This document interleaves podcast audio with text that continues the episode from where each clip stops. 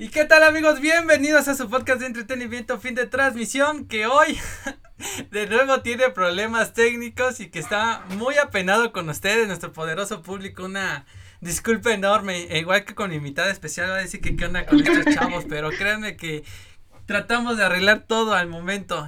Pero ya estamos aquí de nuevo. El día de hoy vamos a hablar de un tema muy poderoso, de esos temas donde a muchos de nosotros nos van a doler los dedos de la palma de la mano por unos buenos reglazos. A otros nos vamos a recordar viejos momentos de cuando le decíamos mamá a la maestra del salón de clases, que en ese momento sentíamos una pena horrible. Así que con esto quiero iniciar el tema del día de hoy, maestros en pandemia.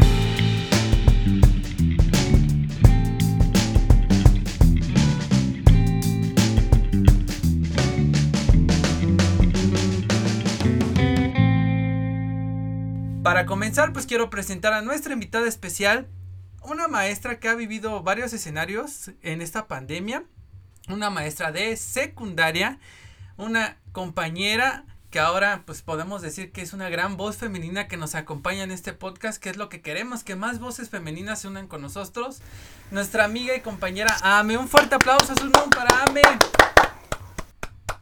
Hola, buenas noches, mi nombre es Ameyatsi Salinas eh, soy maestra de nivel secundaria e imparto la asignatura de matemáticas. También soy egresada de la Escuela Normal Superior de México.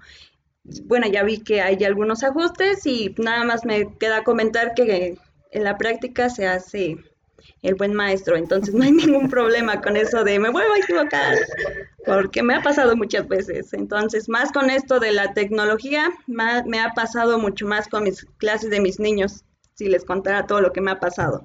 Entonces no hay ningún problema con ello.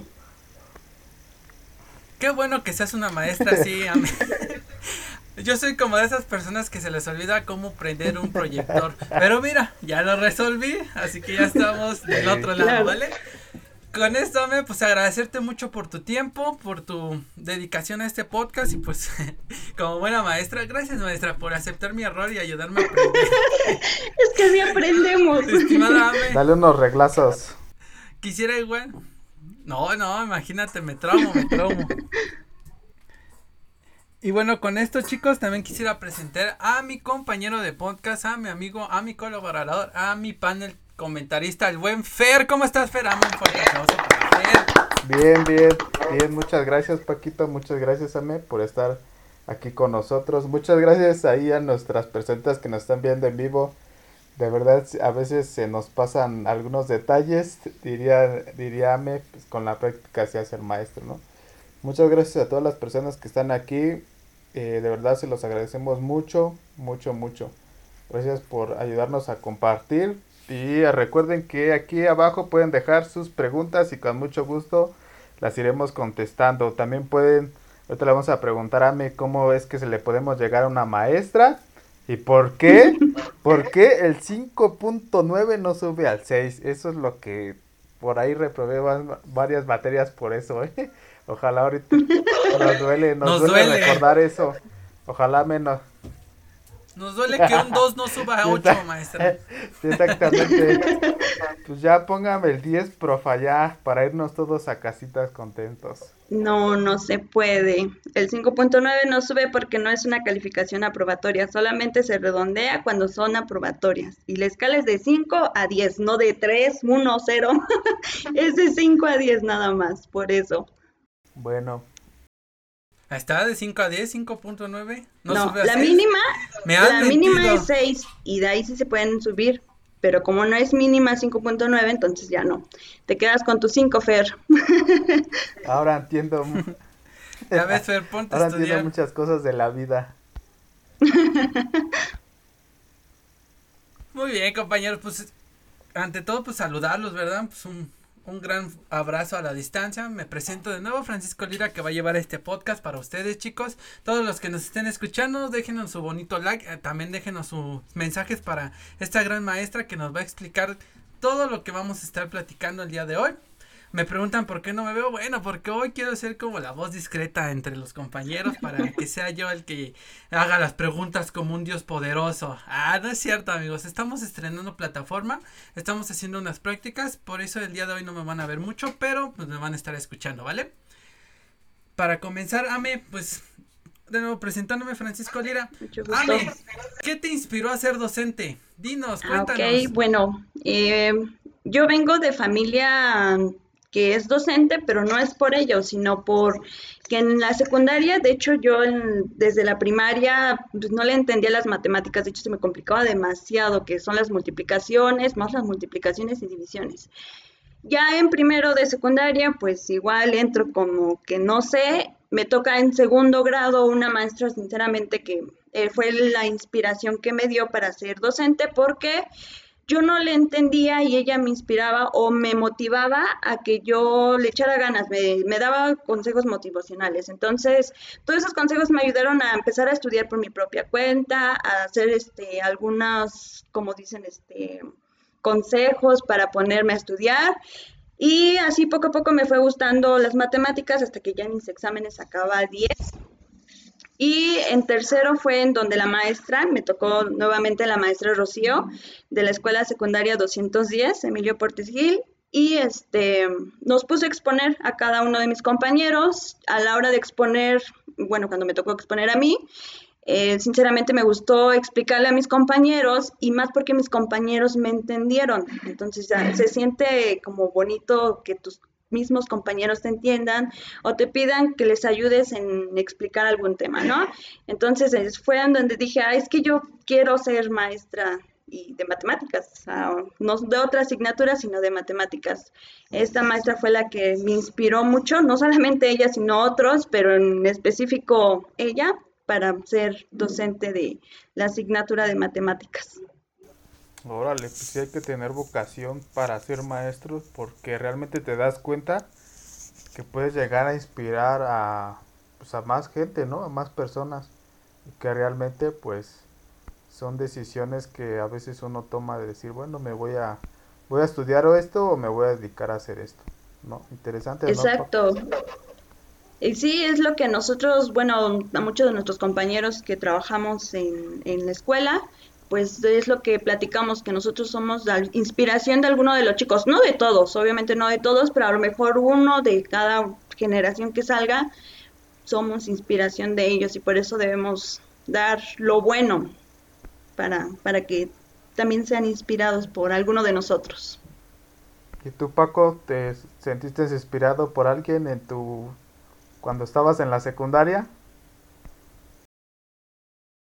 Sí, por la chancla de mi mamá me sentí inspirado. Canado.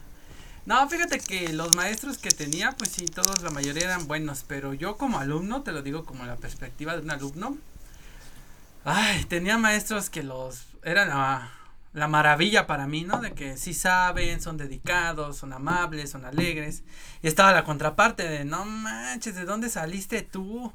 No enseñas, me pones cinco, bueno, en esos tiempos pues es un mito, tal vez esperemos que sea eso.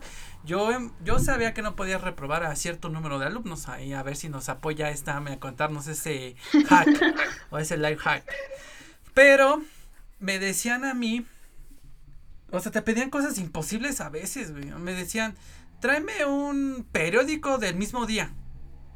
¿Cómo le hago, no? o tráeme, no sé, una piedra lunar de tal lado ¿cómo le hago? O sea, te pedían cosas luego imposibles, pero también les vas aprendiendo, ¿no? De que dices, bueno, este maestro pues me está enseñando de que la vida no va a ser nada fácil.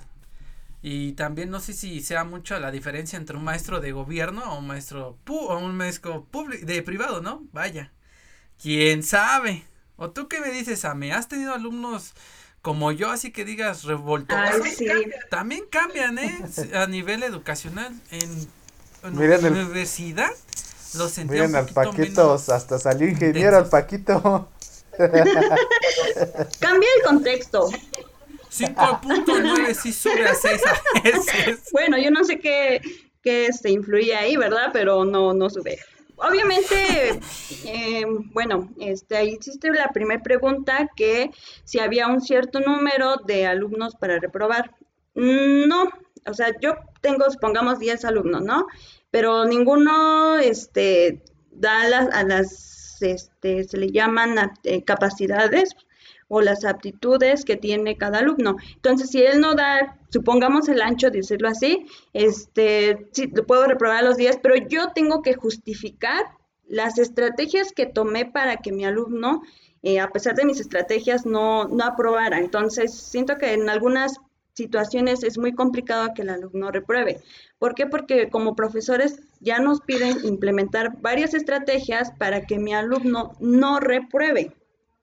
Entonces, no, este, bueno, no sé si pueda responder tu pregunta, pero si yo quiero reprobar a los 10, bueno, no quiero reprobar, si se reprueban los niños, Apúntale, apúntale, Si se reprueban los niños, porque luego dicen, es que me reprobó la maestra. No, tú te reprobaste porque no cumpliste a lo mejor con tus actividades, en tu examen, en tu, porque no solamente ya se evalúa que con un examen antes, sino así como que tu profesor de historia te va a evaluar solamente con examen, no ya tiene que ir todo, tanto el, como el alumno esté trabajando en clase, las actividades que entrega a clase, la asistencia, eh, o sea, ya son varios puntos que se evalúan al alumno, no solamente ya un examen. Y en la otra parte que habías dicho que si hay una diferencia entre privada y pública, ah, yo siento que sí y que no. ¿Por qué? Porque en una pública hay como más libertad, siento yo. Ah, no voy a hablar por todos los papás, sino que a veces los papás dejan a los alumnos y siento que en una privada que porque están pagando un porcentaje traen más este pues sí como que al corriente al, al chico al niño ya sea primaria secundaria.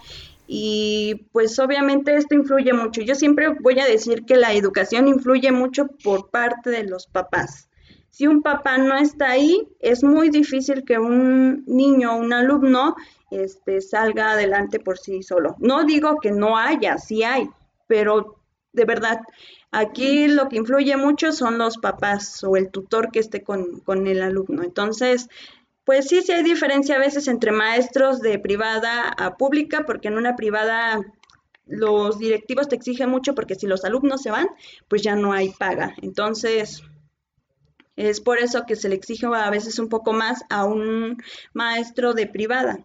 Y a veces también he escuchado, es que un maestro de privada gana más que un maestro de pública. Siento que no. Yo he hablado con algunos de mis compañeros que trabajan en privada y de verdad les pagan muy poco, no les pagan vacaciones y el trabajo siento que es el doble que un maestro de pública. O sea, es mejor una pública en el aspecto de trabajo, ¿no?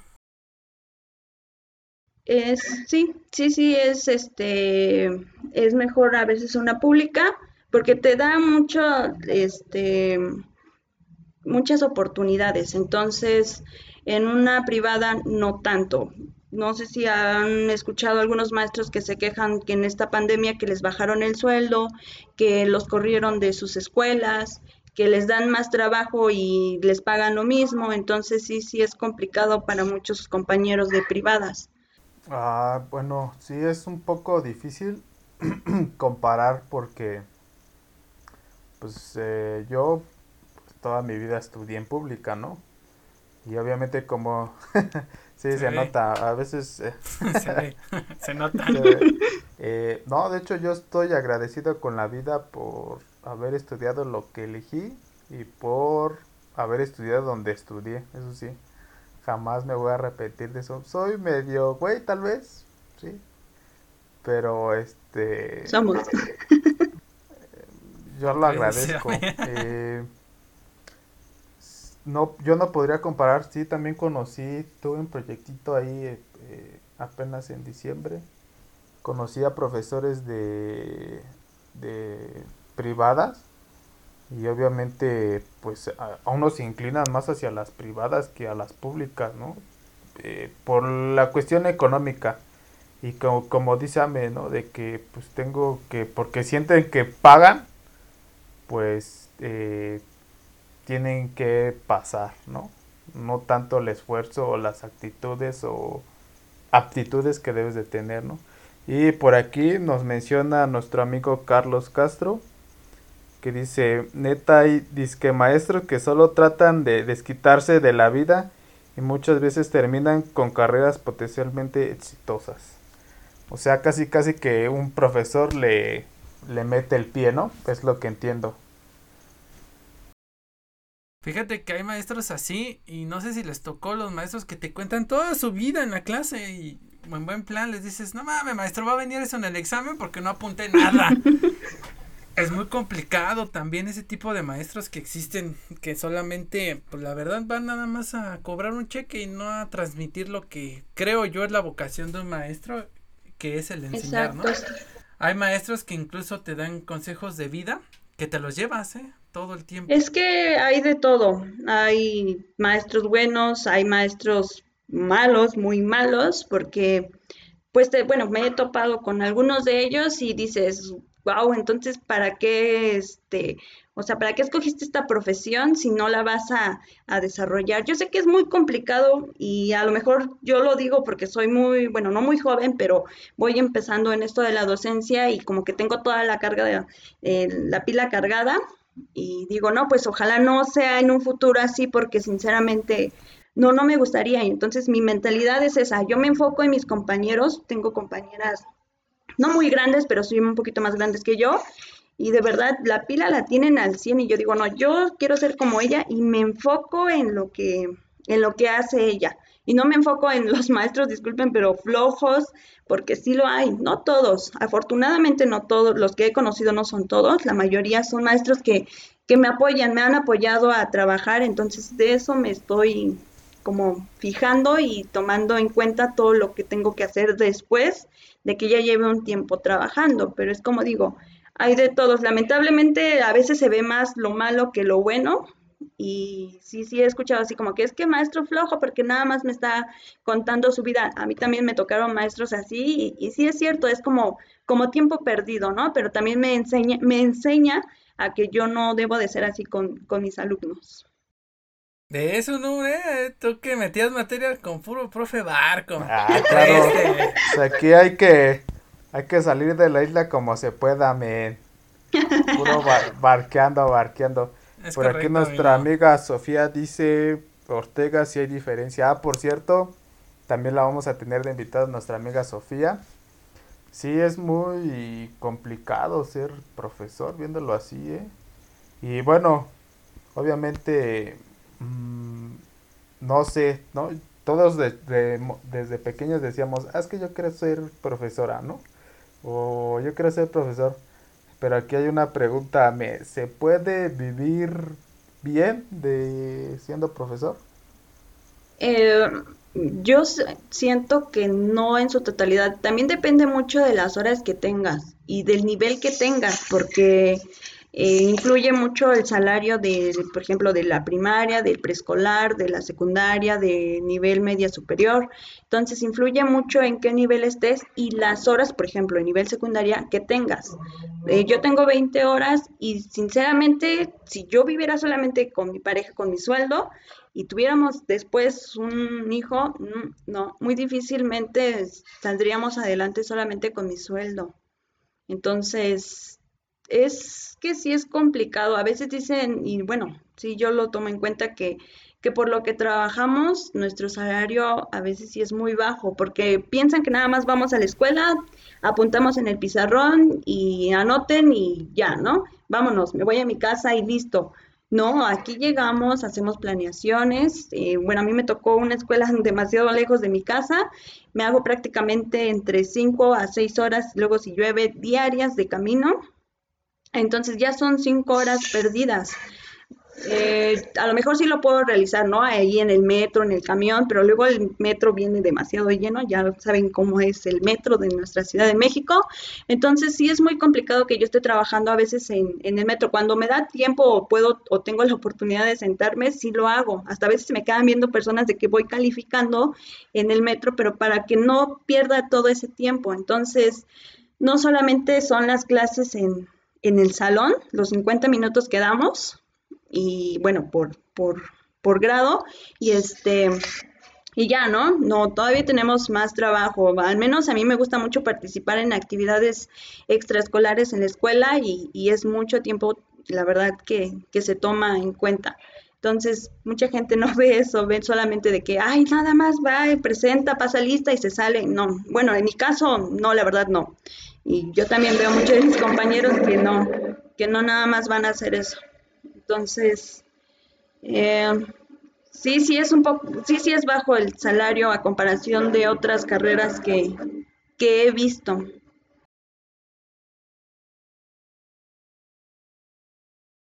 Es que sí, yo recordaba en algún momento cuando platicaba con los profesores que aunque tuvieras, no sé, planta, no, no es muy redituable. Que incluso enseñaban en una escuela y se iban en la tarde a otra para pues, tener otro, vaya, más dinero, ¿no? En la bolsa. Suena mal, pero así. Pero por ejemplo, me tú que ya traes la experiencia de niños de secundaria, ¿te ha costado trabajo? Digo, recuerdo en mis tiempos de secundaria cuando hacíamos llorar a la de a la de cívica y ética y creo que la de geografía, o sea, en esos tiempos, ahora quién sabe, ¿verdad? Porque con la pandemia pues ya estás nada más ante la cámara y no sé si tú eres de los que enciendan cámara o no tienen asistencia. Eh, no tanto así de que no tenga asistencia, pero sí me gusta verlos, porque es lo que les digo, no los estoy viendo presencial, pero al menos me gustaría verlos en, en una pequeña parte de mi computadora, porque pues es importante para mí saber que están ahí, ¿no? Porque hay algunos chicos que sí nada más apagan su computadora y dicen que escuchan clase y ya me toma asistencia, ¿no? Entonces, este, pues sí les pido así como que prendan su cámara, eh, porque me gusta también verlos. Y este, pues Llevo cuatro años trabajando ya en una secundaria. Eh, sí, sí ha sido complicado porque pues hay de todo, de todo, de todo, de niños que dices, wow, qué problemas traen, problemas que no te imaginas que vas a, a observar con tus alumnos. Tú piensas, ah, bueno, a lo mejor yo porque sinceramente vengo de una familia este, que no, no es conflictiva, entonces yo me imagino a todo mundo que es así, ¿no? Así como que, ah, entonces van a casa, comen todos y haces tu tarea, ¿no? Te duermes y ya. No, ahí hay de todo, de niños que dices, ay, no, así como que sí, sí te pones a pensar y, y quisieras como que cambiar el mundo de ese niño, pero pues lamentablemente no se puede, ¿no? Entonces, eh, pues me ha tocado niños muy tranquilos, me han tocado niños que dices, oh por Dios, ¿de dónde saliste? Y pues siento que es tener mucha paciencia, mucha, mucha paciencia con los chicos, porque muchos de ellos buscan afecto que no traen en casa. Muchos de ellos no saben qué es un abrazo de papá, muchos de ellos no saben qué es este comer con familia. Entonces, eh, ahorita en pandemia he visto que hay um, muchos casos de, que los chicos están en depresión porque su hogar era la escuela, porque en casa no se llevan bien con mamá, porque en casa no se llevan bien con papá. Entonces, estar con ellos ahí encerrados para ellos es, es horrible. Entonces, siempre dicen, es que yo ya, yo ya no, si no voy a regresar a la escuela, ¿para qué estoy, no? Y ya, bueno, hemos visto un par de casos de que los chicos se quieren suicidar. Entonces sí es un tema muy, muy, muy delicado y dices, o ahí es donde te das cuenta lo que influye en la escuela para ellos, no solamente en la educación que, o bueno, no educación, de lo que aprenden en la escuela, sino que también es que se sienten a gusto en la escuela. Obviamente también por sus compañeros, pero hay muchas, muchas cosas que influyen en, en los chicos. Ves de todo, es lo que digo, ves de todo, de todo, de todo hasta los que te dicen mamá. Tengo una niña que me dice mamá postiza, porque bueno, su mamá lamentablemente pues la abandonó y ahorita se quedó con la abuelita. Y me dices que usted es mi mamá postiza porque siempre está al pendiente de mí. Y, son cosas que dices, ay, wow, ¿no? Como que pues sí te sacan de contexto, de onda, pero también te, te motivan a seguir adelante y saber que pues hay chicos que, que a lo mejor no dependen totalmente de ti, pero sí una parte de ti. Entonces sí es, pues es muchas experiencias, demasiadas experiencias en la escuela. No inventes, o sea, aparte de enseñar, obviamente tu clase de matemáticas tienes que tratar de lidiar, bueno, no, no tratar de lidiar, más bien ayudar de la manera socioemocional, ¿no? Que tienen tus alumnos Dices, no manches, bueno, sí es como la otra vez que comentábamos, ¿no, Paco? Que si nosotros llegábamos a contar nuestra vida con, con un profesor o con alguien más, realmente a veces sí es difícil, ¿no? Porque pues no tiene la confianza o o pues sí, ¿no? La confianza o el, ánimo de decirle a tu maestro, ah, es que en mi casa no me gusta estar porque me golpea, ¿no? O eh, escucho que tienen problemas con los vecinos o X cosa, ¿no? Sí, realmente sí, si te pones a pensar, sí. Sí, yo también era un canijo en la secundaria y a veces, eh, pues ni... Y lamentablemente tú como adolescente, que es que en esa etapa donde dices, ah, sí, ya la chingada todo, ¿no? Y, sí. y ahí dices las cosas sin filtro y haces las cosas también sin pensarlos y andan ahí y dices, ah, Simón, maestra, ya. Eh, sí, yo era muy canijo en la secundaria, de hecho me iban a correr de la secundaria por andar de desastroso. Recordando ahorita que Ambe está en la secundaria, ¿y por qué no decidiste enseñar en otro nivel o ese era o tu carrera nada más se, eh, La Escuela Normal Superior de México se enfoca nada más al nivel secundaria, pero sí practicamos en primarias. Y sinceramente, o sea, sí me gustan eh, interactuar con niños, pero son muy melosos. Entonces, sí, como maestra, vamos a jugar. Y yo así de que, pues, ¿qué vamos a jugar, no? Así como que, pues yo ya había dado clases en una secundaria, pues no es así como ellos. Entonces sí fue como que dije, a ver, ¿qué quiero? ¿Primaria o secundaria? No, entonces dije, no, no, no quiero primaria, fue ya secundaria y, y porque sé que también el trabajo de las maestras de preescolar, yo siento, o sea, no es que no pueda, pero siento que es una responsabilidad muy grande porque los niños están tocando todo, todo, todo, todo, y todo van para la boca. Entonces, no, imagínate si se comen algo y me pasa algo ahí, digo, no, no. Entonces era lo que yo pensaba y porque sí lo pienso bien, digo, a ver, esto no por tal, ¿no?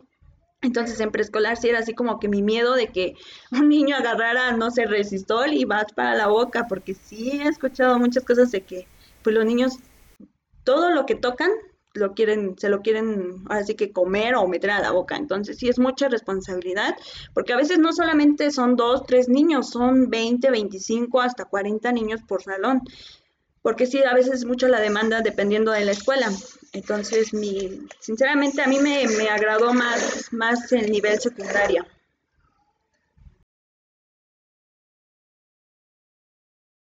Es que tiene sus ventajas y desventajas como todo, ¿no, Amén? Digo, a nivel secundaria estás en un proceso donde el niño está evolucionando, tal vez dejando la niñez y entrando obviamente a su etapa de adolescencia. adolescencia. Donde ya, como bien lo dice su pues ya todo me da igual, ¿no? Si me, que me repruebe ese pinche maestro, o que el maestro haga lo que quiera. Porque pasaba, ¿no? O sea, yo lo veía con mis compañeros que en su momento o sea, yo en la secundaria sí era el típico niño pues con miedo de que, ay, es que si repruebo me va, voy a tener un mal futuro y bueno, ya vas aprendiendo en la vida que a veces la escuela no lo es todo, ¿no? En el aspecto de educación, si no existen más medios ahorita en, el presente que te pueden ayudar a aprender, o sea, también te puedes hacer autosuficiente. Pero dentro de esto, a mí, de esta llamada pandemia COVID-19, que vaya, nos afectó a todos. Ustedes como maestros, tú como maestra de matemáticas, ¿cuál fue tu plan de trabajo? ¿Cuál fue tu estrategia para que tus niños siguieran teniendo ese aprendizaje que tú les dabas? Sé que para ti a lo mejor, vaya, no vamos a hablar de edades, pero se ve que eres una, pues, una chica joven. No es tan difícil ocupar la parte digital, pero existe la contraparte de maestros que ya están un poquito avanzados de edad que les cuesta hasta trabajo prender la cámara de un celular. ¿Existió ese detalle contigo, esa problemática, esa dificultad de estar uniendo a todos los niños de tu lista para poderles enseñar sus clases en línea? ¿Tomabas algún, obviamente tus medios digitales, te fue difícil aprender de ellos, a ocuparlos? Dijiste, ¿qué voy a hacer? No, no sé cómo vamos a trabajar esto o tú fuiste de las proactivas, ah, bueno, pues vamos a ocupar Zoom, vamos a ocupar WhatsApp, vamos a ocupar Telegram, bueno, que, creo que Telegram antes no era muy conocido, pero ya se está haciendo más conocido. Eh, ese tipo de cuestionamiento a mí. Eh, bueno, todo eso lo empezamos a implementar en las juntas de consejo técnico que se realizan los viernes, bueno, ya se realizaban Bueno, ya cambian ahorita, pero se realizaba una vez por mes y este, para que no piensen que no se hace nada, si se hace algo, este, nos poníamos de acuerdo y entre todos los profesores decíamos, a ver, ¿qué vamos a utilizar entre todos para que no haya un desfase de que, ah, yo utilizo Zoom, yo utilizo este Meet? No, todos en la misma plataforma para que no haya ese desfase para los alumnos o que haya una confusión para ellos. Entonces son cosas que nos poníamos de acuerdo. También eh, lo de aprende en casa lo utilizamos al principio, pero lamentablemente no teníamos comunicación con todos los papás de nuestros alumnos. Entonces sí era muy complicado que ellos este, em, tuvieran la información a tiempo, entonces tuvimos que tomar otras estrategias las estrategias que tomamos fue hacer una actividad por semana. Suena muy poco, pero sinceramente ya cuando lo ves con todas las asignaturas, con las nuevas asignaturas que somos, pues ya es mucho trabajo para los chicos. Entonces ahí fue donde ya realizábamos los trabajos, explicábamos ya sea en diapositivas o en un formato Word la actividad como iba desglosada y se les mandaba por PDF a un grupo de WhatsApp, que es ahorita el medio de comunicación más fácil para comunicarnos con los papás y este, se les daba una, una hora eh, a la semana en clase virtual en Zoom. Son muy pocos los alumnos que se conectaban. ¿Por qué? Porque no todos cuentan con un, con un medio, ya sea un teléfono o una laptop o internet. Entonces, sí, sí, la verdad eh, fue muy complicado para muchos de nosotros, pero sí pudimos salir adelante. En la forma digital, pues, este, no se me complicó tanto porque tengo cierta experiencia y es así como nos pasó ahorita eh, de que en Zoom ya los 40, minutos ¿no? que nos dan se cierra. Entonces ya les decíamos a los chicos, te vuelves a conectar porque todavía no termina la sesión. Entonces igual de que se te va el internet y tú pues ya no ves nada en, la pantalla y tus chicos se quedan ahí este, viendo, ¿no? Así como que mandando mensajes los papás, maestra, este, va a regresar o maestra, ¿qué hacemos? La esperamos y ya les decíamos, no, es que ya no tengo internet, eh, nos vemos la próxima clase o ya veíamos qué hacíamos. En mi caso sí me sucedió un par de veces de que se nos fue la luz y lo que hacía era de que para no perder la clase, pues hacer videos cortos explicando el tema y mandárselos al grupo de WhatsApp. Entonces sí es más tomar esas estrategias sencillas porque mm, desafortunadamente no todos los chicos tienen, como les había mencionado, los medios para, para que se conectaran. Fíjate que yo vi un capítulo de La Rosa de Guadalupe donde justo eso de no tengo internet maestra y los niños iban luego al, al internet gratuito de los parques o cosas así, ¿no? Que ustedes con, bueno, vaya, no sé si tengas esa información, pero el gobierno no les llegó a decir, eh, tengan en consideración a las personas que no tengan internet para que nosotros les podamos ayudar a conseguir o algún medio digital, porque también este, si el gobierno quería que nosotros o los niños aprendieran, creo que también tenía que salir de ellos, decir, bueno, muchos no tienen la la capacidad monetaria, la capacidad de conseguir algún medio digital, pues hay que apoyarlos, ¿no? Pero no salió decir, pues los maestros hay que decirles que nos ayuden a identificar qué alumnos necesitan un apoyo para que vayamos, o sea, ¿no existió alguna iniciativa de ese tipo? Eh, al principio fue más de las cámaras, bueno, ves que están las cámaras de C5 que tienen internet entonces nos preguntaban, o nosotros teníamos que hacerles encuestas a los papás de que si ellos contaban o estaban cerca de esas cámaras. Muy pocos, porque yo en donde trabajo es por los dinamos, entonces es este muy poca eh, como ayuda ahí o en el parte del internet. No todos cuentan porque es como un cerro, entonces no hay, ¿verdad, Fer? Este, aquí no hay cámaras de S5, entonces este pues no, no todos contaban con el internet gratuito. La otra parte era de las clases, este, el aprende en casa, en la televisión, en la radio. Mm, la verdad, no todos los papás este, lo escuchaban o, no nos, o nosotros les dábamos el horario para que ellos se conectaran. No todos lo hacían. Nosotros lo implementamos al principio del ciclo escolar y se les pedía una actividad dependiendo a la, a la programación. No, la verdad no fue fue como un desastre todo eso porque los chicos yo sentía que nada más escribían por escribir de verdad que decías, a ver, este, tú, este, le decíamos a mamá, ¿me puede explicar el chico qué dice aquí? No, pues no, ni sabía ni qué decía porque lo hacían solamente por hacer. Entonces sí, es como que nos dan las algunas estrategias ellos que fue lo de aprende en casa y tanto en radio y televisión, en YouTube, para los que tuvieran la oportunidad de verlo otra vez, pero no funcionó en nuestra comunidad, sinceramente no funcionó. Entonces, por eso fue que se tomó lo de realizar las actividades desglosadas en, en un documento y enviárselos por PDF en un WhatsApp. Obviamente si ellos tenían alguna duda, pues nosotros les, este, en este caso yo soy tutora de un grupo y a mí me decían, es que mi hijo no entiende de esta asignatura. Y yo me comunicaba con el maestro y le decía, maestro, ¿me puede explicar cómo tiene que realizar la actividad para que la realice fulanito? Y ya me explicaba el maestro, ya guardaba el audio, el video, la foto, lo que fuera que me mandara el maestro, para que si otro alumno tuviera dudas, pues yo nada más se lo reenviaba. Entonces, sí, sí, este, parte, eh, apoyos como tal, nada más dieron uno por grupo y eso fue al final del, del ciclo escolar que dijeron, a ver, escojan cinco alumnos que tengan, este, económicamente estén muy mal y nosotros pues ya escogimos varios que son demasiados chicos que la verdad necesitan mucha ayuda económica y solamente escogieron a uno por grupo y tenemos en total tres, dos, cuatro, seis, siete grupos. Entonces fueron siete becas nada más. Y, no, y se las dieron hace como un mes o menos que se las acaban de dar. Entonces prácticamente ya fue al final del ciclo escolar.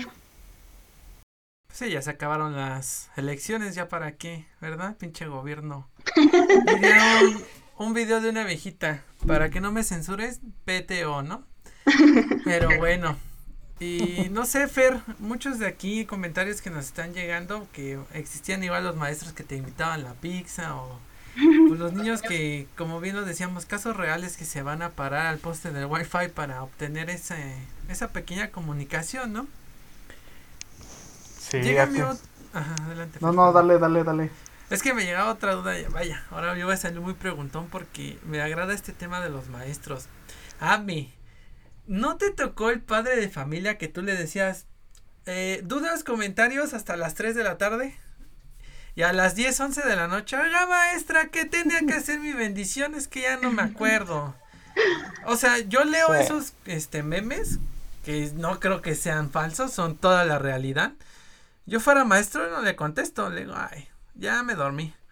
Eh, yo cuando, bueno, yo tuve, la escuela nos pidió que tuviéramos un horario de, de 2 a 8 para respetar, ¿no?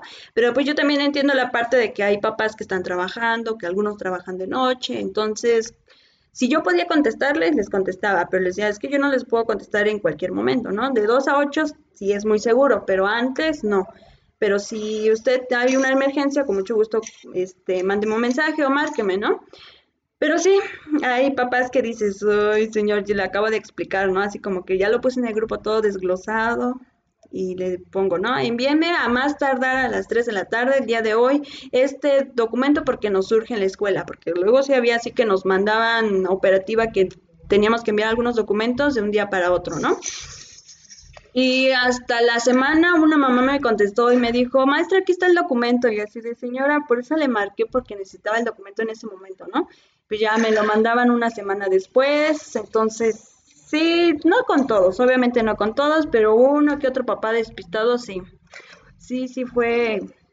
Siento que el reto más grande que tuve el aprendizaje a distancia fue este, interactuar con los papás o llegar a acuerdos con los papás, porque todavía un alumno te dice, eh, sí maestra, pero este, hay que hacer esto, ¿no? Pero un papá si te dice, no, no lo voy a hacer o no porque mi hijo ya lo envió y ustedes no, eh, no lo reciben, es donde dices, ay señor, ¿cómo le hago entender que no? Entonces sí, siento que lo más complicado para mí fue a veces, en, no en todos, porque hubo papás que... No, de verdad, hubo papás que sinceramente me ayudaron demasiado, a pesar de que estuvimos a distancia, me ayudaron demasiado, pero hay otros que me dificultaron mucho el trabajo.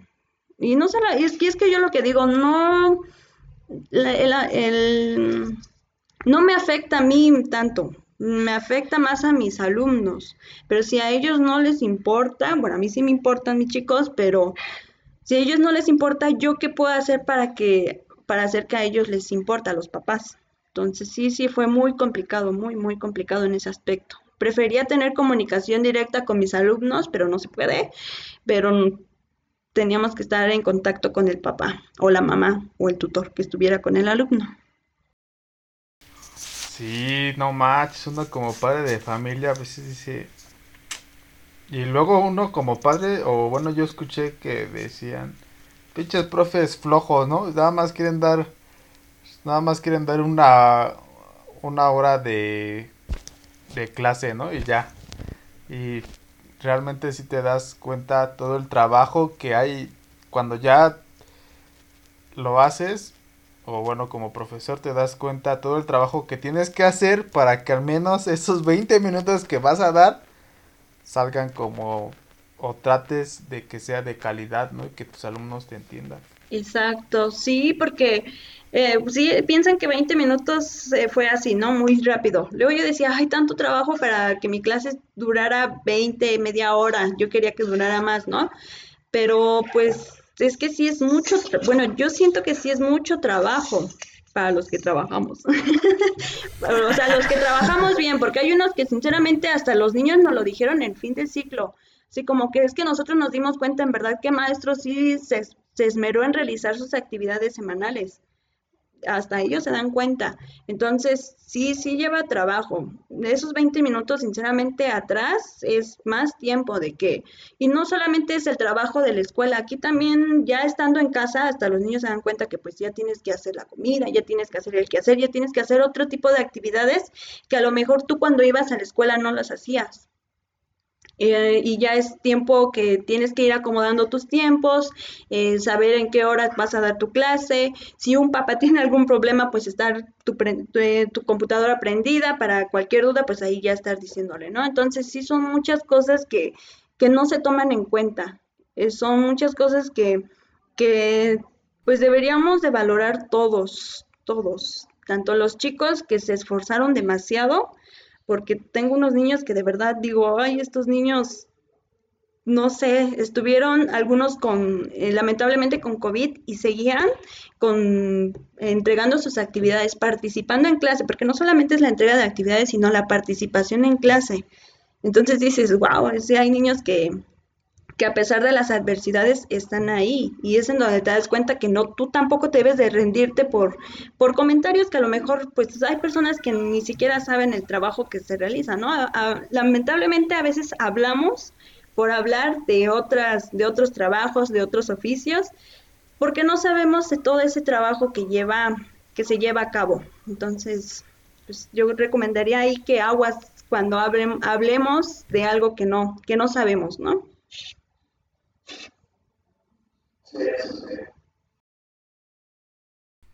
Yo por eso no reto a los profesores, porque No, no es de ganar. Era así. no, fíjate que cuando cambiamos nosotros de grado, obviamente de primaria, secundaria, secundaria, prepa y así, sucesivamente a los que hayan llegado al doctorado, pues te das cuenta algunas veces los profesores que son relajados, los profesores que son muy intensos, o sea, existe de todo tipo, ¿no? Existe el profesor que nada más porque no sabes, te tratan como tonto, te tratan como su, pues ya sabes, ¿no? Vaya, no quiero decir groserías, pero te tratan muy mal. Qué bueno que Ame sea una de esas maestras que pues se esfuerzan, ¿no? Para seguir que sus alumnos a lo mejor vean el día de mañana, la que me inspiró fue mi maestra América para este salir adelante, ¿no? O sea, nunca se sabe. Porque la realidad es que aunque los maestros siempre están entre comillas para el alumno, pues también el alumno muchas veces no es la persona adecuada para el profesor, ¿no? O sea, también comprendo que a los maestros se exaltan, llegan a un punto de quiebre donde dicen, ya, es que ya, no es posible que, bueno, tú dame que tienes alumnos de entre 13 y 15 años, 13, 14 años. Eh, 15. Tienen, tienen a lo mejor la idea de decir, este... Ay, perdón, esa Meyatsi. Lo corregimos en postproducción. Sí, por favor. Eh, en, con Amiyatsi, ¿te llegan a, a sacar de tus casillas? O sea, tú te sientes ya de decir, ya quiero que se termine mi clase, ya quiero que me cambien a este chico de otro grado para que me toque otro salón, no lo sé. ¿Ha llegado eso, Ame?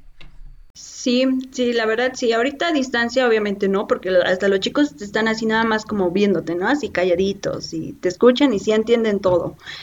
Pero ah, en presencial, no, sí, sí me ha tocado. Sinceramente me ha tocado chicos que, que quiero como tirar la toalla en el salón, pero obviamente si ellos, si ellos ven que tú flageas, no, pues ya, de ahí se agarran los chicos y pues ya ni modo, ya no hay vuelta atrás. Entonces, tenemos que ser no duros, pero sí firmes. Este, también tenemos que ser amables, que ellos vean que hay esa amabilidad, de que te tengan confianza. Yo siento que cuando ya te tienen confianza, el alumno también te respeta y ya no es tanto de, de estar como al tú por tú. Pero sí, sí me ha tocado chicos, una vez me tocó un chico que digo, creo que es la única anécdota que cuento a veces porque, porque sí me quedé así como que, ¿y ahora qué hago, no? Pero me tranquilicé en ese momento porque si gritaba o hacía otra cosa, pues obviamente, pues los chicos se dan cuenta que no hay un dominio de tus emociones. Porque eh, en la escuela pues no puedes estar con el celular, se presta muchas cosas, muchas cosas, entonces lo único que hacemos es guarda tu celular, no lo puedes tener en clase por motivos, ¿no?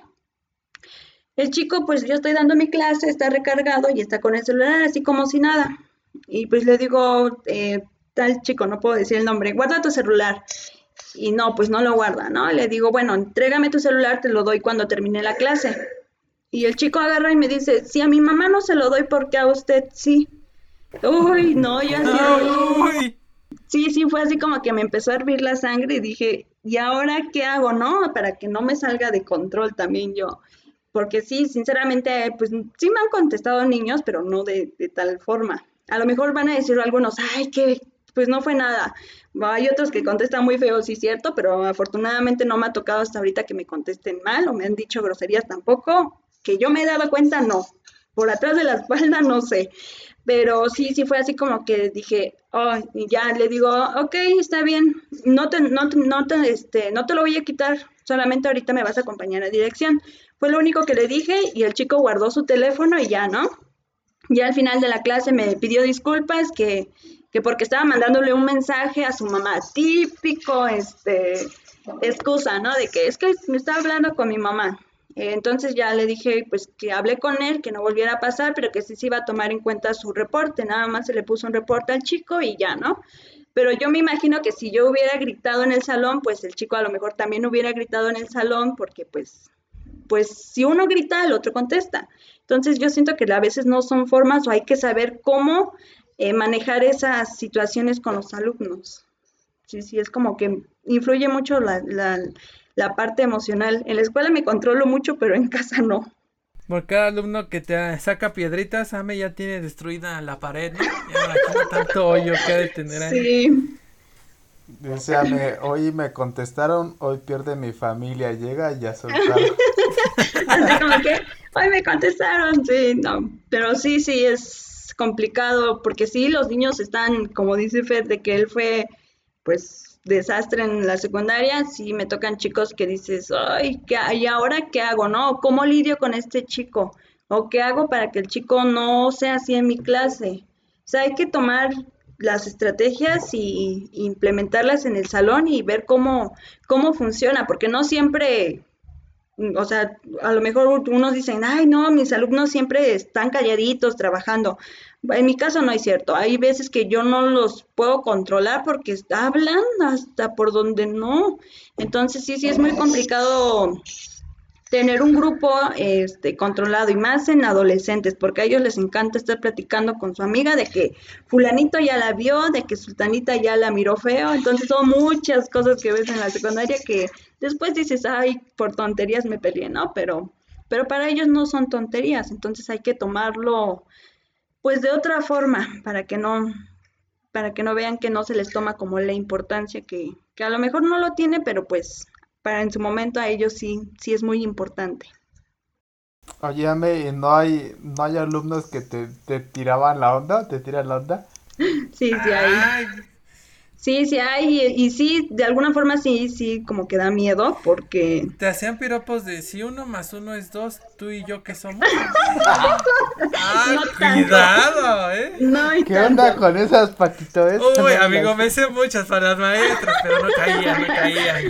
Ahí, este... Y más para las de matemáticas, es más sencillo. no, ah, tuve un alumno que se apellidaba, ya, ya fue cuando yo inicié trabajando, pues ya tiene cuatro años que pues no lo veo, y este, y se apellidaba, o sea, apellida enamorado, chistoso su apellido, ¿no? Pero yo siempre lo, no sé por qué siempre inicio con su apellido y su nombre.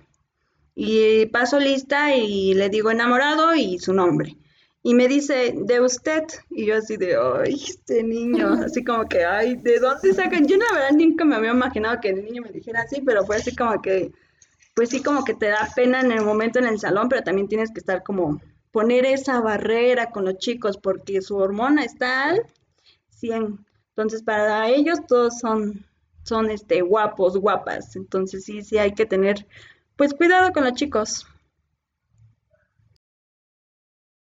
Y también con las chicas, amén, ¿no? Yo bueno, sí, también, también, llega a pasar de que, o sea, nunca he escuchado esos casos, ¿no? Pero a lo mejor una niña que le tire la onda a la maestra, pues también puede pasar, ¿no? Fíjate que en la secundaria tengo una historia muy, muy chistosa que me contaron, quién sabe si sea cierta, que una niña decía que su profesor o nuestro profesor de computación la estaba hostigando para salir con ella, ¿no? Y al final se demostró que la niña estaba mintiendo, que era ella la que hostigaba al profesor, o sea, eh, lo que bien dice Ame, pues es raro, ¿no? Pero también suele pasar el profesor que le tira la onda a la, a la alumna, ¿no? Y eso pues, yo creo que está más penado que nada. Ay, sí, sí. Es muy difícil y luego sí caen las niñas, ¿no? O sea, eso es lo peor que sí caen.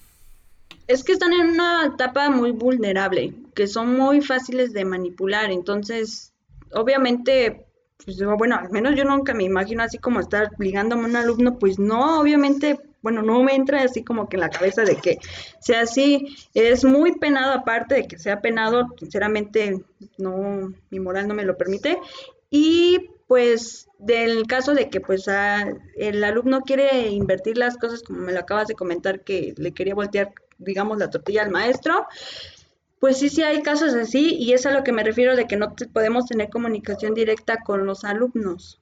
¿Por qué? Porque se puede prestar a malas, a malas intenciones. Entonces, sí, yo trato de tener mucho cuidado con ellos porque pueden reaccionar de una forma y mañana de otra. Entonces, ahorita el que está protegido, pues es el alumno por ser menor de edad. Entonces es en donde digo, que también de alguna forma pues hay que tener cuidado, pero a un niño de preescolar, a un niño de secundaria, pues prefiero a los de secundaria. La verdad prefiero la responsabilidad de, de, secundaria. Sigo con secundaria. Sinceramente me encanta mucho este, dar clases en secundaria. Antes me daba mucho miedo los de segundo, porque los de segundo como que traen la pila más alocada. Ya los de tercero, como ya empiezan en su examen de para salir de la secundaria a nivel media superior, pues como que se tranquilizan. Los de primero entran con su carita todavía así como de tiernos y de la primaria. Y los de segundo, pues ya, ya conocen. Entonces. Los de primera dicen, maeta me mie o algo así. sí. Exacto. Entonces. Entonces sí, este, antes los de segundo así como que me daba un poquito de, de nervios dar clases, pero ahorita sinceramente como me han dejado más segundos, ya le tomé más experiencia y ya, ya, sinceramente ya, ya no le tengo, no miedo, sino nervios, nervios de cómo van a reaccionar cada uno de ellos. Oye, por ejemplo, ¿qué, qué porcentaje de, de tus alumnos desertó que dijo, nah, yo por ejemplo, yo he escuchado de padres de familia que decían, no, yo prefiero que pierda el año porque no está aprendiendo nada, ¿no? Entonces sí sería interesante que nos... De hecho yo vi que, que ahora que fue el, examen de, la superior, de la superior creo que bajaron mucho el porcentaje para entrar. No sé si por debido a la pandemia de que dijeron, no, pues, de que sí, sí, sí fue, ahí estuvo ahí medio, o sea que los que aprovecharon, o sea, no dudo sus actitudes ni sus conocimientos, ¿no? Pero sí bajaron ese porcentaje para entrar a la superior. Entonces, Sí, sí, de hecho, este, sí hubo un porcentaje no muy alto, pero mm, tampoco tan bajo. Fue más o menos como de un 15 a un 25%, por, no, mucho a un 20% más o menos en mi escuela, no sé en las demás, sinceramente no he visto algún documento en donde diga cuál fue la, el porcentaje que no, no este, siguió sus estudios, pero la verdad, el trabajo que hicimos los tutores en la escuela fue alto porque estuvimos buscando a los chicos. Por ejemplo, no tuvimos el primer trimestre comunicación con él porque no había eh, manera de comunicarnos con él, bueno, con el tutor. Entonces ya en segundo trimestre lo pudimos contactar, realizamos actividades específicas para ellos para recuperar el primer trimestre y no perdieran este ciclo escolar. Entonces estuvo trabajando de tal forma que no, que no tuviéramos tanto niño en rezago. Y en la en tercer año, los chicos que tuve, sí, varios no presentaron examen a, a, un, este, a una preparatoria, a un CONALEP, a otras escuelas. Um, una es porque de ahí, cerca de San Bernabé, en donde trabajo, este, hay una escuela que es una PG Prepa, que es por parte del PG.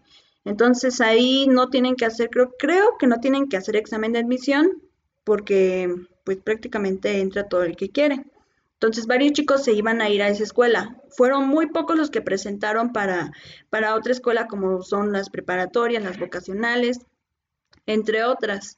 Fueron sinceramente muy pocos. Del grupo B, si no mal recuerdo, fueron cuatro chicos que solamente presentaron examen para, para Aparte de que tenemos poca población, bueno, ya no tan poca, pero sí tenemos poca población a comparación de otras escuelas, este, pues sí son muy pocos los chicos. Somos 25 de un grupo, imagínate, entre 4 a 6 alumnos que presentaron examen para entrar a la media superior, son muy pocos, muy, muy, muy pocos. Entonces, sí, muchos chicos se desanimaron de que porque dicen, es que no aprendí nada, entonces no, no lo voy a pasar, ¿no? Y hay otros que dicen, no, pues este, me puse a estudiar, me dio más tiempo estudiar en casa y sí lo voy a presentar. Pues son cosas que cada alumno toma a su manera o cada papá toma a su manera. Y pues ahorita, pues sí, sí, siento que sí influyó mucho en la, en la presentación de exámenes a Comipems. A Comipems. Sí, sí, sí influyó. ¿Cómo ves, Paquito? ¿Sí te animas a ser profe o...? Dices, mejor sigo de Inge. Prefiero en lo que estoy. Fíjate que. Bueno, es que también depende del grado. Así como dice Ame, si fuera primaria, pues no. Secundaria, la verdad, a mí no me, no me atrae como que estar ahí con niños de secundaria. Ya sería como de prepa hacia arriba. Y eso, ay, profe, pues lo vivimos nosotros en la universidad era como que más sencillo, pues ya cada quien sabía si entraba, no entraba, si les daba las ganas de estar ahí. O sea, ya no hay como esa restricción de niño de que, ah, pues si no entro mi papá me va a regañar. Y si entro, este, el profesor me va a pasar. ¿Por qué la cruda realidad? Porque a mí en algún momento me dijeron, no, no sé, el mito, que se lo decía ahorita a mí, ¿no? Una profesora nos comentaba, es que tengo 20 reprobados en el salón solamente puedo reprobar a 15 en ese tiempo. Quién sabe si sea cierto. Y en la universidad no, ¿eh? En la universidad son 30, los 30 se me van reprobados y no hay ningún problema. Y como se lo dije en algún momento a un amigo, si yo fuera maestro, vaya, discúlpeme la, la forma en que voy a hablar.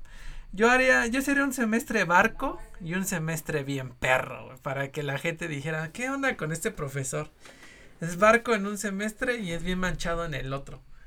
Porque, pues, al final de cuentas, yo siempre he dicho, pues, si tú vas por un número, por una calificación, por un 10, en la vida ese 10 no te va a servir de mucho si no aprendiste algo, si no aprendiste a, por ejemplo, yo conozco a gente de mi edad que no sabe aún multiplicar, güey.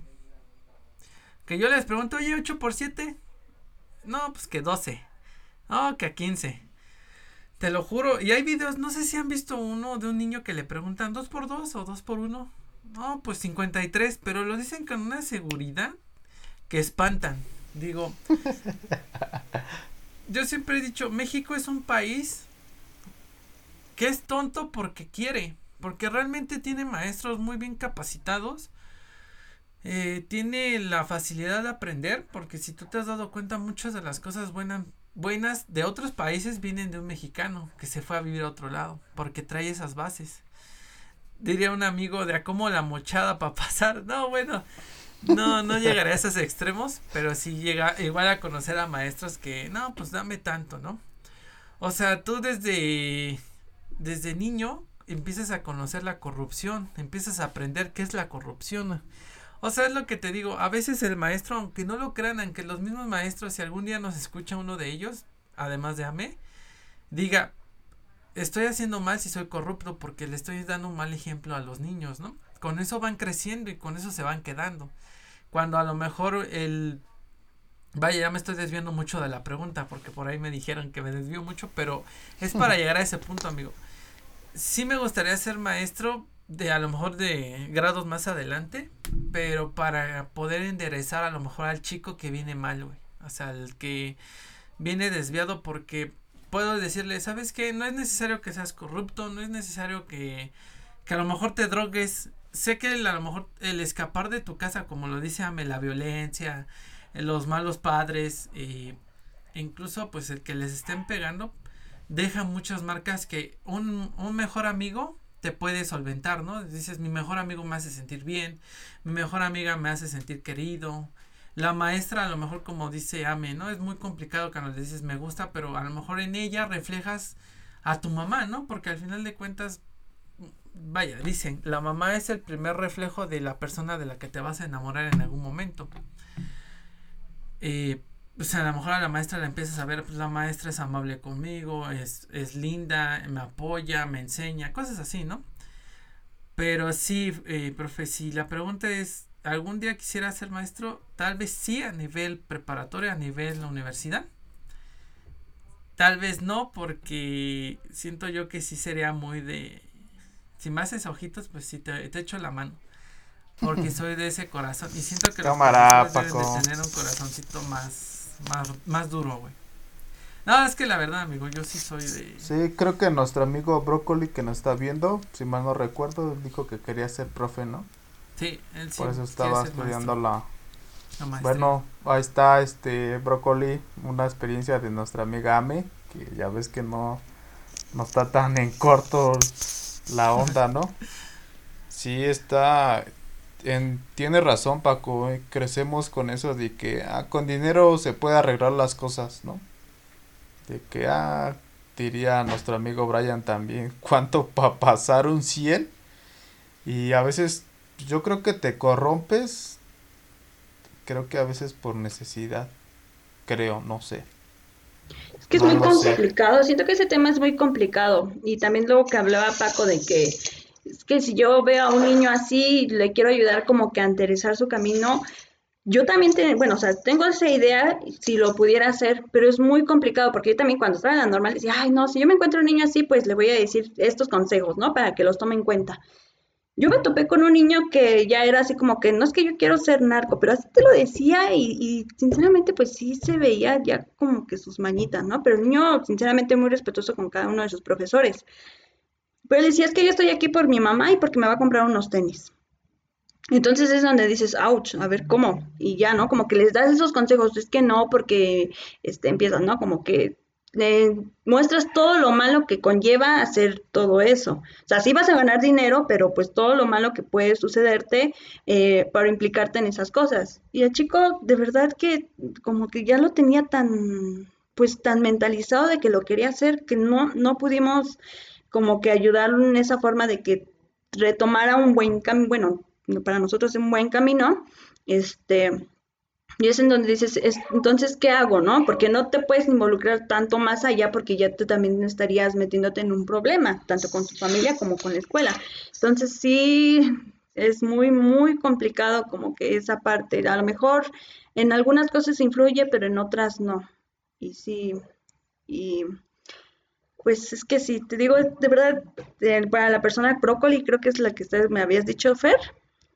No, si te gusta, en verdad, no, no lo dejes, porque sí es padre. Son muchas experiencias, tanto buenas como malas, pero vas a ir aprendiendo. Y como dice Francisco, es que yo soy corazón de pollo. Yo también soy corazón de pollo, pero también digo, a ver, no, a un 6 no te va a servir así nada más por, este, por no hacer nada. O sea, esfuérzate un poco porque allá afuera de verdad que está muy complicado y trato de ponerles ejemplos, ¿no? A ver, si tú trabajas, a lo mejor los trabajos no son malos, pero algunos son muy mal pagados. Porque yo también trabajé así, por ejemplo, en una recaudería y supongamos, me pagaban 100 pesos diarios pero me tenía que levantar temprano. Si llovía, este, ya me podía enfermar. Y si voy al doctor, no me va a cobrar 100 pesos por una consulta y por los medicamentos. Entonces, yo propongo que te esfuerces más y busques a lo mejor un trabajo que te dé eh, mejor estabilidad. No, aquí lamentablemente cualquier trabajo está mal pagado. Eh, a veces le pagan más a los políticos que luego algunos a lo mejor no hacen nada, algunos. Entonces sí, pues es un, es, sinceramente sí es muy complicado a veces pensar más allá o querer hacer más cosas que a lo mejor no están en el alcance de nuestras manos. Sí, sí es muy complicado. En otros países creo que los mejores pagados son los profesores, ¿no? Que ingenieros, arquitectos, abogados o todo eso. Y bueno, pues y me recuerda algo que leí en Twitter, que si no mal recuerdo, que decía que era un profesor que era manchadito con sus alumnos, que sí los traía al, al tiro, pero que le, le dieron las gracias porque era muy exigente. Entonces él dijo, no, pues preocúpese cuando a un ingeniero se le caiga un puente, ¿no? Y dices, ay, güey, pues sí es cierto, ¿no? Pero en fin, y ya para terminar, Paquito, ¿Qué consejo le, le dirías a tu yo adolescente o al padre de familia que, que pues lamentablemente pues no podemos aprender tan presencial por la pandemia, pero pues algo bueno debe de salir, ¿no? Sí, amigo, pues a mi yo adolescente le diría, ponte, pues ponte chido, o sea, no, no creas que todo lo vas a aprender en la escuela. Existen más cosas. Échate unos cursos de Excel. Vuélvete tu propio maestro. Vuélvete tu propio. Tu propio. Pues vaya. Autodidáctico. Aprende a invertir. Eh, la escuela no. Nada más te enseña como que lo básico. Hay más cosas allá afuera. Eh, no le tengas miedo a expresarte con un maestro. A decirle que no te gusta si existen maestros que te hacen represalias, pues existen varias formas de evitarlo. No sé, cosas así, amigo. A un padre de familia, híjole, a ver si no me censuran tan feo. No sean, no sean huevones, o sea, no le dejan todo al maestro. O sea, yo sé que es complicado. Sé que trabajan, yo también trabajo y si tuviera mi criatura, pues yo creo que sería muy complicado. Pero no dejen que en su mente sea de que, ah, pues para eso le pagan un maestro.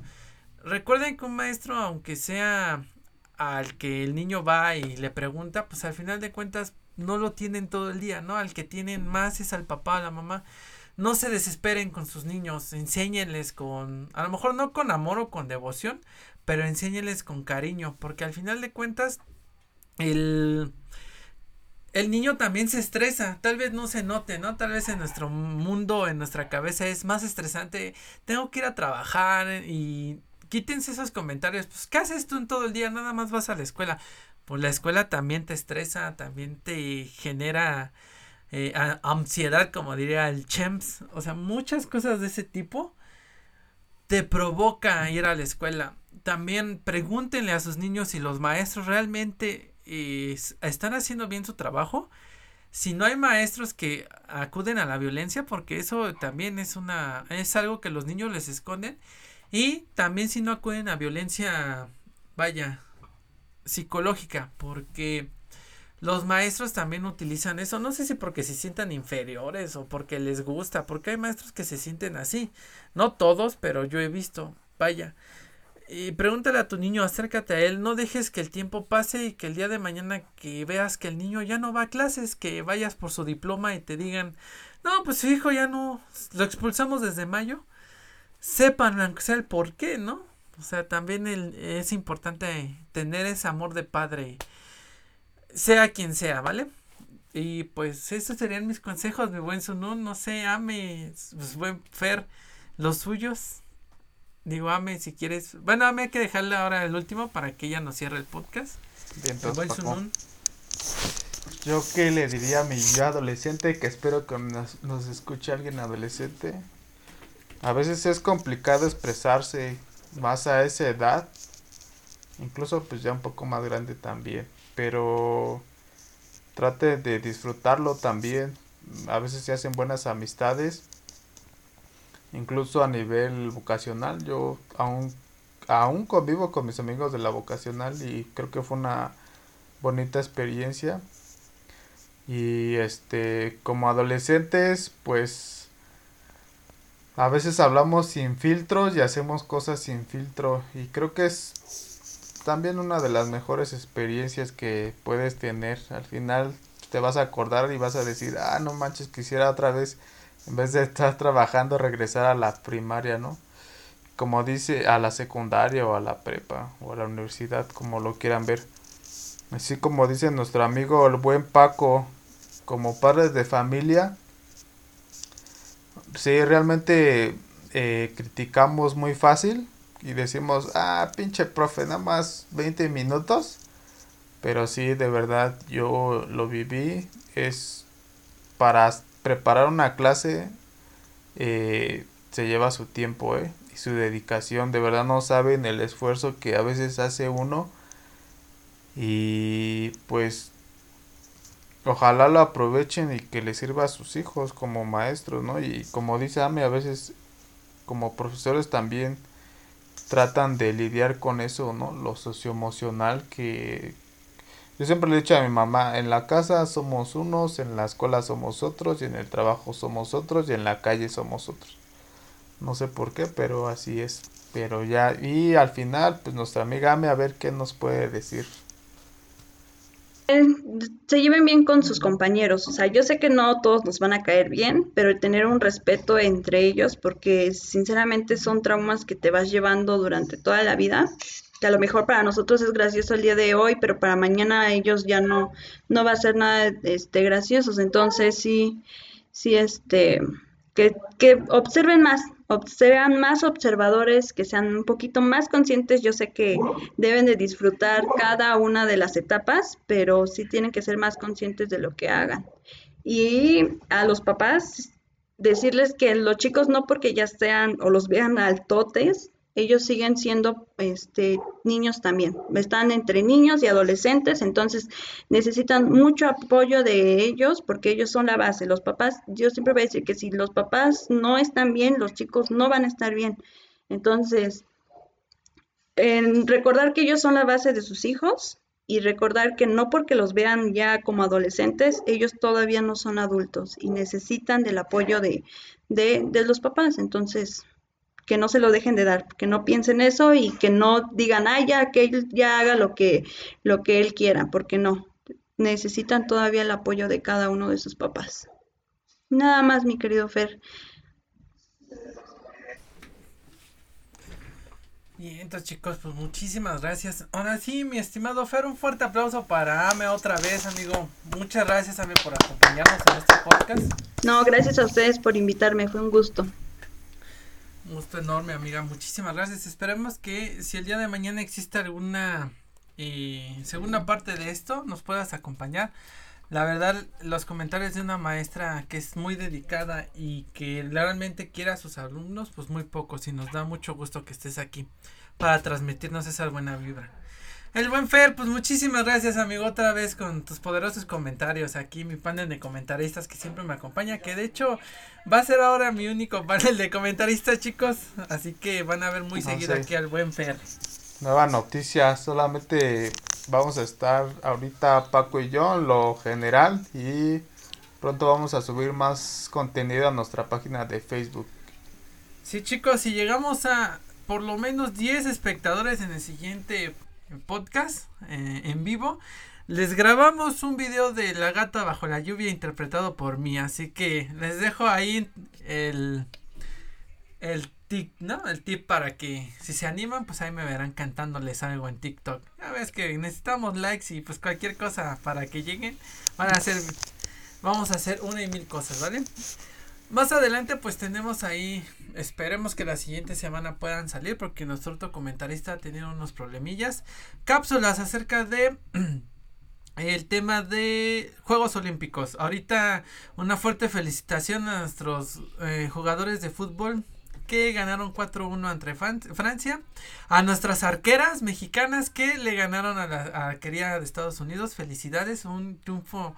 La verdad lo vi impresionante. México, la verdad, siempre una chingonería en arquería. La verdad, felicidades.